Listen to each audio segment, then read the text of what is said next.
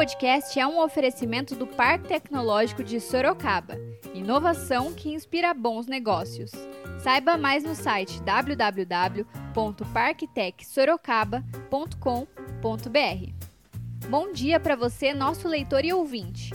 Esse é mais um podcast do Zenorte trazendo para você, logo cedinho, o que há de mais importante em Sorocaba. Todos os dias, a partir das 7 da manhã, a gente vai trazer para você o boletim com as últimas notícias. Eu sou a Kali Momesso.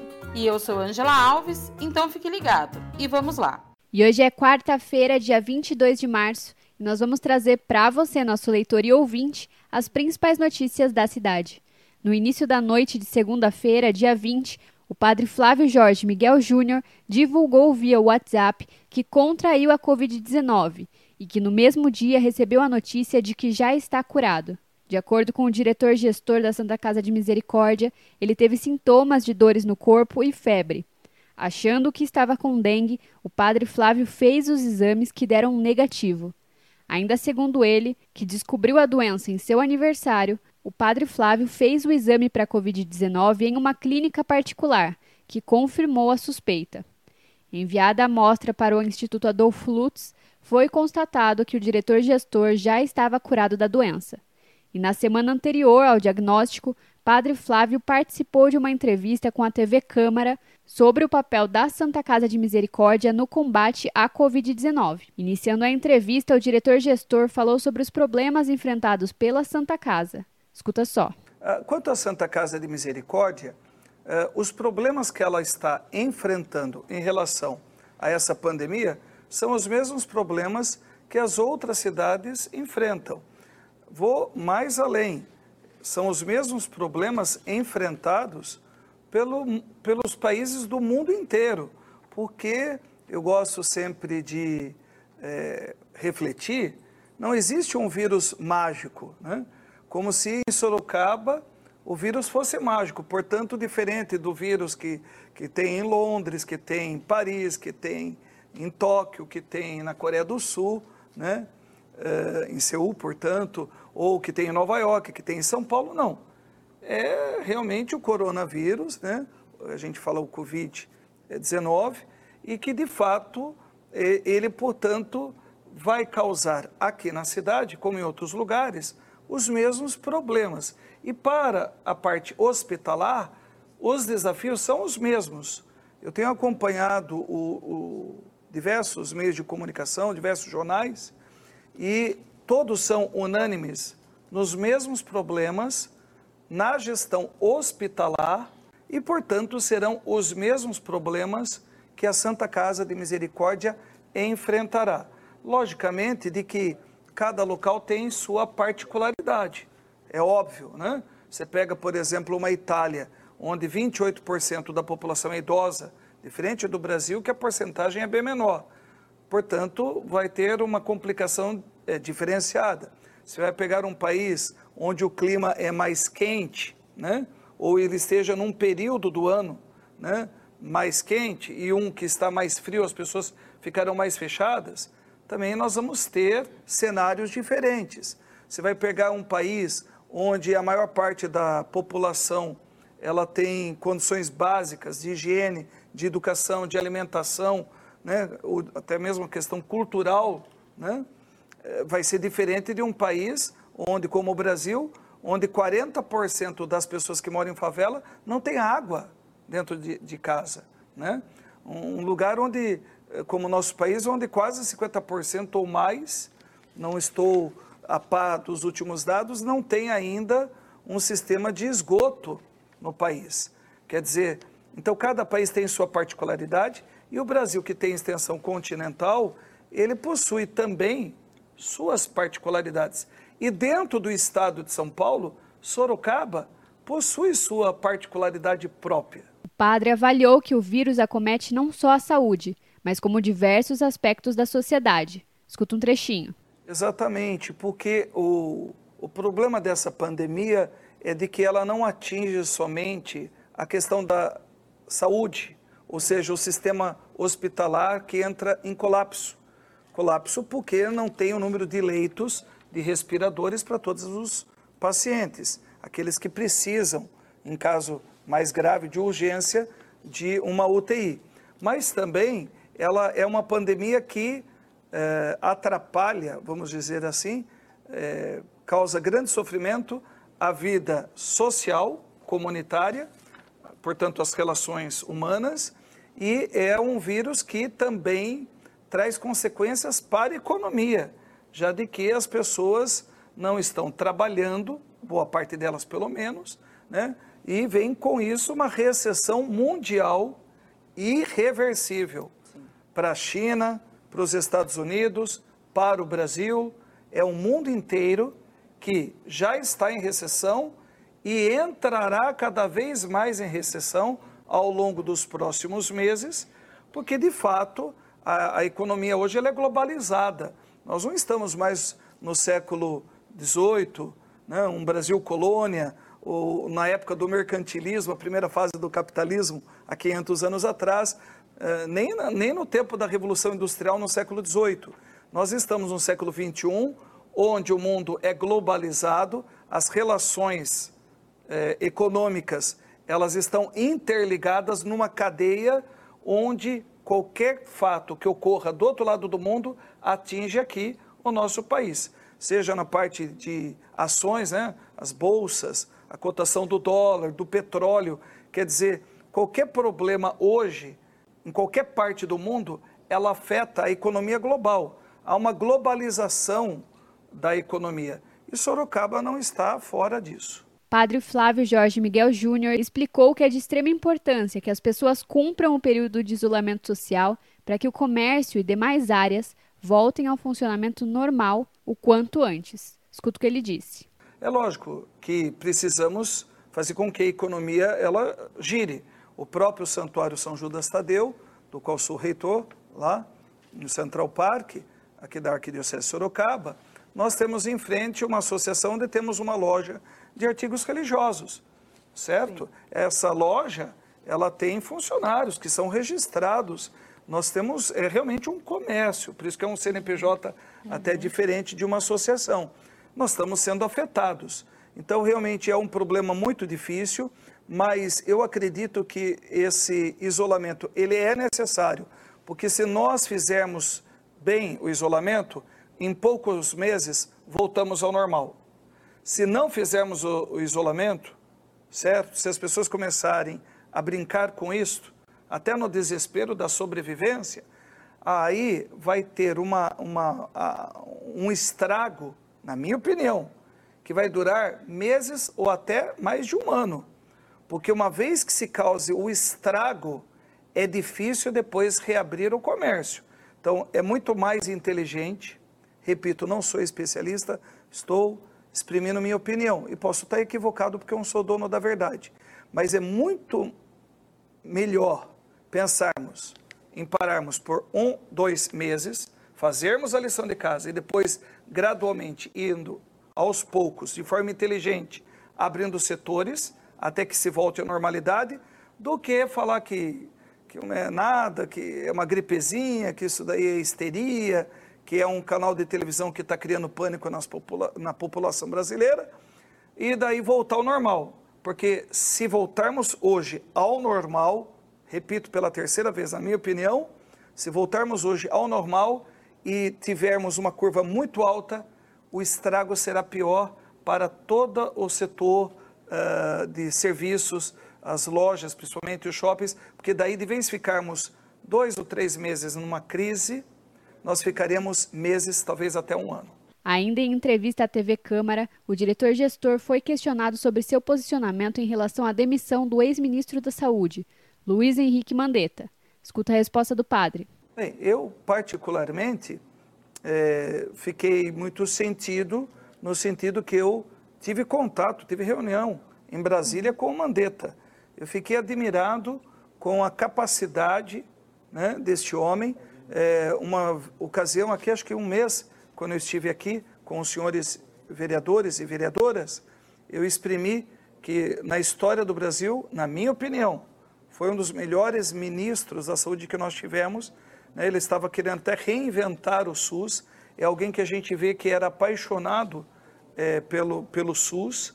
E ele mantinha na sua fala diária, nos meios de comunicação social, uma, uma calma com a população, porque ele era muito é, fácil, ele tem o carisma da comunicação. Comunicação é tudo. E, e, portanto, ele falava e as pessoas acreditavam. Daí o seu índice de popularidade. Né? Eu, particularmente, gostava demais, lamento a sua saída, mas como eu estou isento de ideologias políticas partidárias, torço para que o atual faça uma boa gestão, porque eu não sou é, oposição e nem situação de nenhum governo, seja municipal, estadual ou federal. Logicamente que tenho minhas convicções políticas, ideológicas, às vezes evito de expressá-las, seja como padre em missas ou em programas como esses, não porque seja covarde ou omisso, mas porque não gostaria de que o trabalho da gente, principalmente na Santa Casa, fosse manipulado de forma ideológica, né? Aí começam a confundir as coisas. Mas, logicamente, que a gente tem que ter uma posição própria eu eh, lamento, acho que foi uma grande perda. Eh, não se muda uma equipe no meio de uma pandemia. Agora, logicamente, que o presidente da República, seja o Bolsonaro, ou quando era Dilma, o Lula, o Fernando Henrique, o presidente da República, ele tem liberdade de nomear e demitir os membros da sua equipe. Como eu tenho na Santa Casa minha equipe de técnicos, eu não sou obrigado a ficar com eles. Né? Então, logicamente que o presidente da República, ele tem essa liberdade, afinal foi eleito. Se foi eleito, foi eleito. Né? Teremos eleições. Uma vez eleito, o povo não tem que reclamar nesse sentido. Pode questionar, sim. O fato de uma pessoa ter sido eleita não significa que nós demos um cheque em branco e que perdemos o senso crítico. E agora você escuta o recado de um dos nossos apoiadores, o Tenda Atacado. Todas as lojas do Tenda Atacado estão unidas na prevenção ao coronavírus e para manter o abastecimento e a oferta de produtos, reforçamos nossos serviços de limpeza e higienização para garantir um ambiente seguro para todos. Estamos funcionando em horário normal, mesmo nas lojas localizadas em shopping centers. Recomendamos que faça uma lista prévia do que precisa comprar e procure realizar suas compras com a maior brevidade possível, mantendo distância segura das pessoas ao seu redor. No Tenda Atacado, sua segurança é nosso compromisso. E você ouviu o recado do nosso apoiador, o Tenda Atacado. E agora a gente volta para as notícias. O entrevistado ainda comentou sobre os novos 50 leitos da Santa Casa para atendimento de pacientes com Covid-19. Escuta só. Exatamente. A Santa Casa de Misericórdia, a Irmandade, ela se tornou uma referência é, Covid para a cidade de Sorocaba. É, um desejo da prefeita Jaqueline Coutinho também da Secretaria Municipal de Saúde, na pessoa do doutor Ademir Watanabe, o doutor Fernando Brum, que foi nomeado pela prefeita como coordenador né, nessa parte aí da, dessa pandemia, de combate a essa pandemia. Uh, então, de fato, nós, desde o início, sentimos o chamado, não somente por parte do governo municipal, mas também por uma ação divina eu não posso deixar de falar, porque eu sou um padre e, portanto, acredito na ação do Espírito Santo. Aliás, a igreja, ela que fundou o sistema hospitalar na Idade Média, no final da Idade Média. Esse papel, aliás, a Igreja Católica é a maior organização caritativa do planeta. Né? Logicamente que os nossos irmãos evangélicos, e conheço muitos, e também os espíritas, também fazem ações sociais belíssimas. Então, a, a irmandade permeada pela, pelos ensinamentos de Jesus, ela sentiu também desde o início de que ela estava vocacionada na cidade a fazer um serviço para o combate do coronavírus. Então, nesse sentido, a nossa administração na UPH da Zona Leste, né, lá na Nogueira Padilha, se tornou a UPH referência, a porta de entrada então, pessoas com problemas respiratórios, pessoas que eh, estão se sentindo mal e estão com uma suspeita, porque. Então, a Santa Casa de Misericórdia, lá na UPH da Zona Leste, ela se tornou essa referência. Nós alugamos o prédio ao lado, né? onde nós temos uma pessoa que orienta, assim que a pessoa quer entrar na unidade para que se dirija ao prédio ao lado, para que não contamine os outros pacientes que foram procurar outros tipos de tratamento, de busca de ajuda médica. E nós fizemos durante é, 25 dias aproximadamente toda a reestruturação daquele galpão, pintamos, mobiliamos, montamos a equipe de enfermagem, montamos uma equipe médica para termos um tratamento de excelência. E depois, na própria Santa Casa, eh, foram 30 dias, quase 40 de trabalhos intensos, pedreiros trabalhando dia e noite, de madrugada, todos trabalhando com muita dedicação para que o térreo de um dos prédios da Santa Casa se tornasse a ala coronavírus, onde nós criamos 30 leitos para enfermaria e 20 leitos de UTI. O diretor gestor continuou falando sobre a importância do aumento de leitos na unidade hospitalar. Escuta um trechinho. Hoje, a Santa Casa, as pessoas devem ter bem ciência disso, que até seis meses atrás possuía 20 leitos de UTI, hoje a Santa Casa possui 60 leitos de UTI. 60. É um aumento de 300%, onde nós temos duas UTIs para aqueles casos que continuam acontecendo na cidade.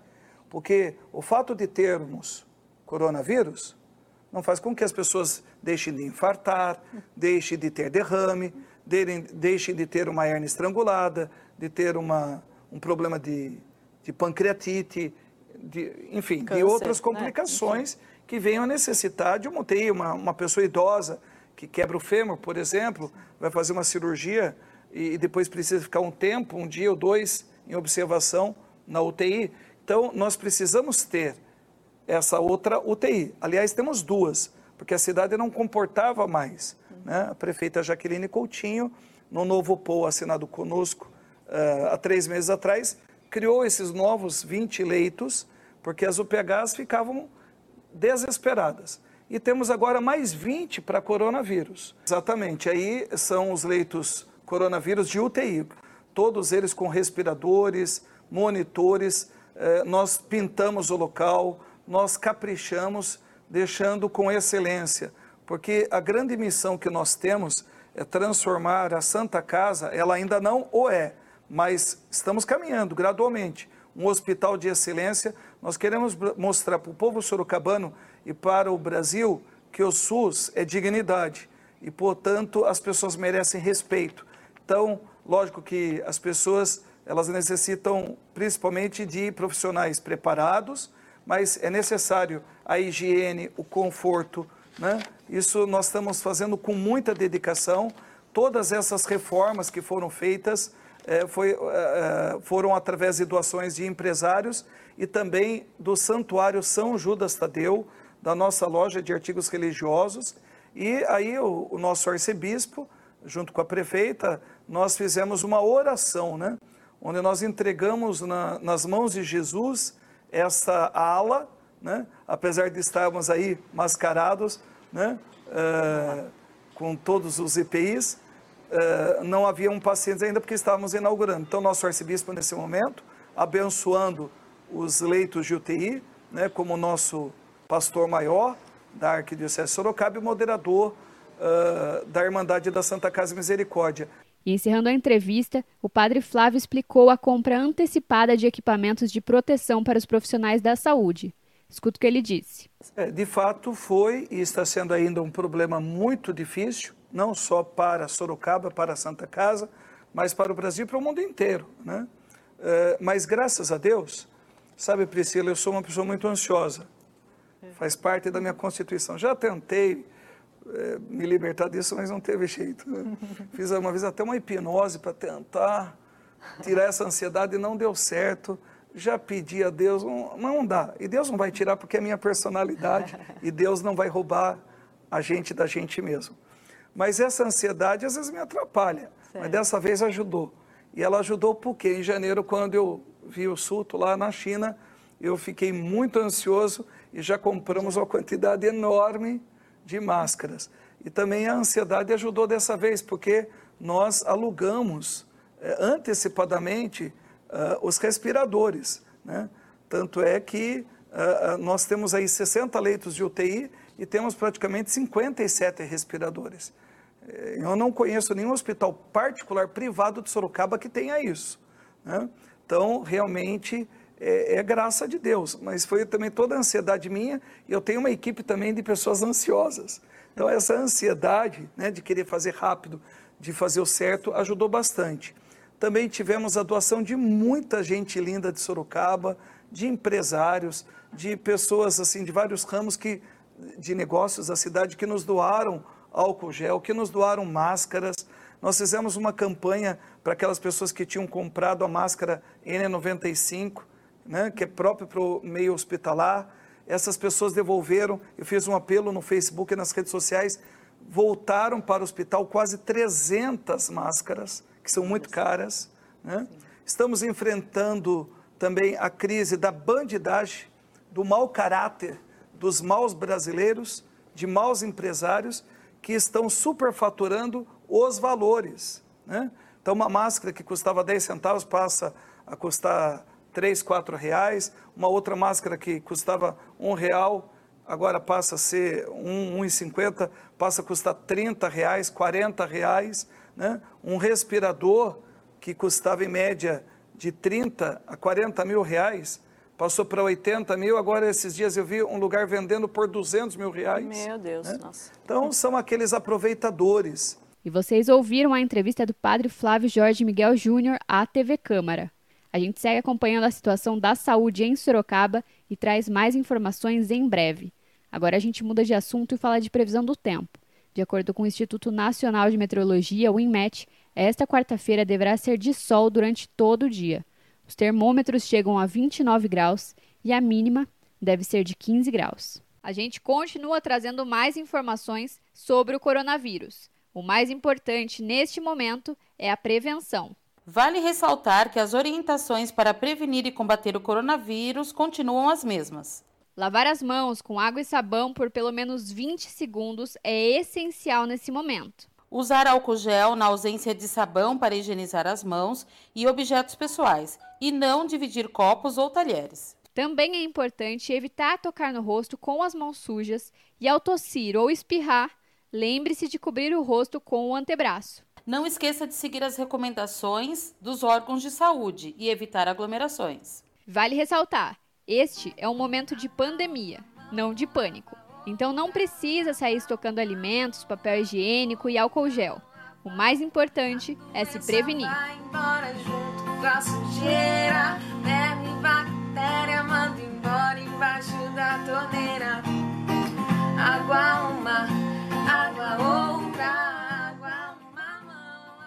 E agora você escuta o recado de um dos nossos apoiadores, Predial Novo Mundo. Escuta só.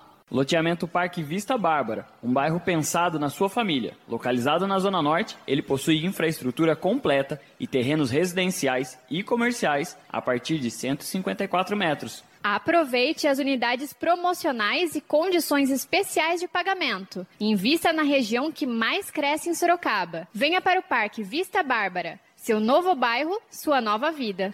Realização e vendas Predial Novo Mundo. Ligue já. 3302-3344. Eu vou repetir. 3302-3344. E esse foi mais um podcast do Zenorte, trazendo para você as últimas notícias de Sorocaba. E a gente volta amanhã cedo com mais notícias. Porque se tá ao vivo, impresso ou online, tá no Zenorte.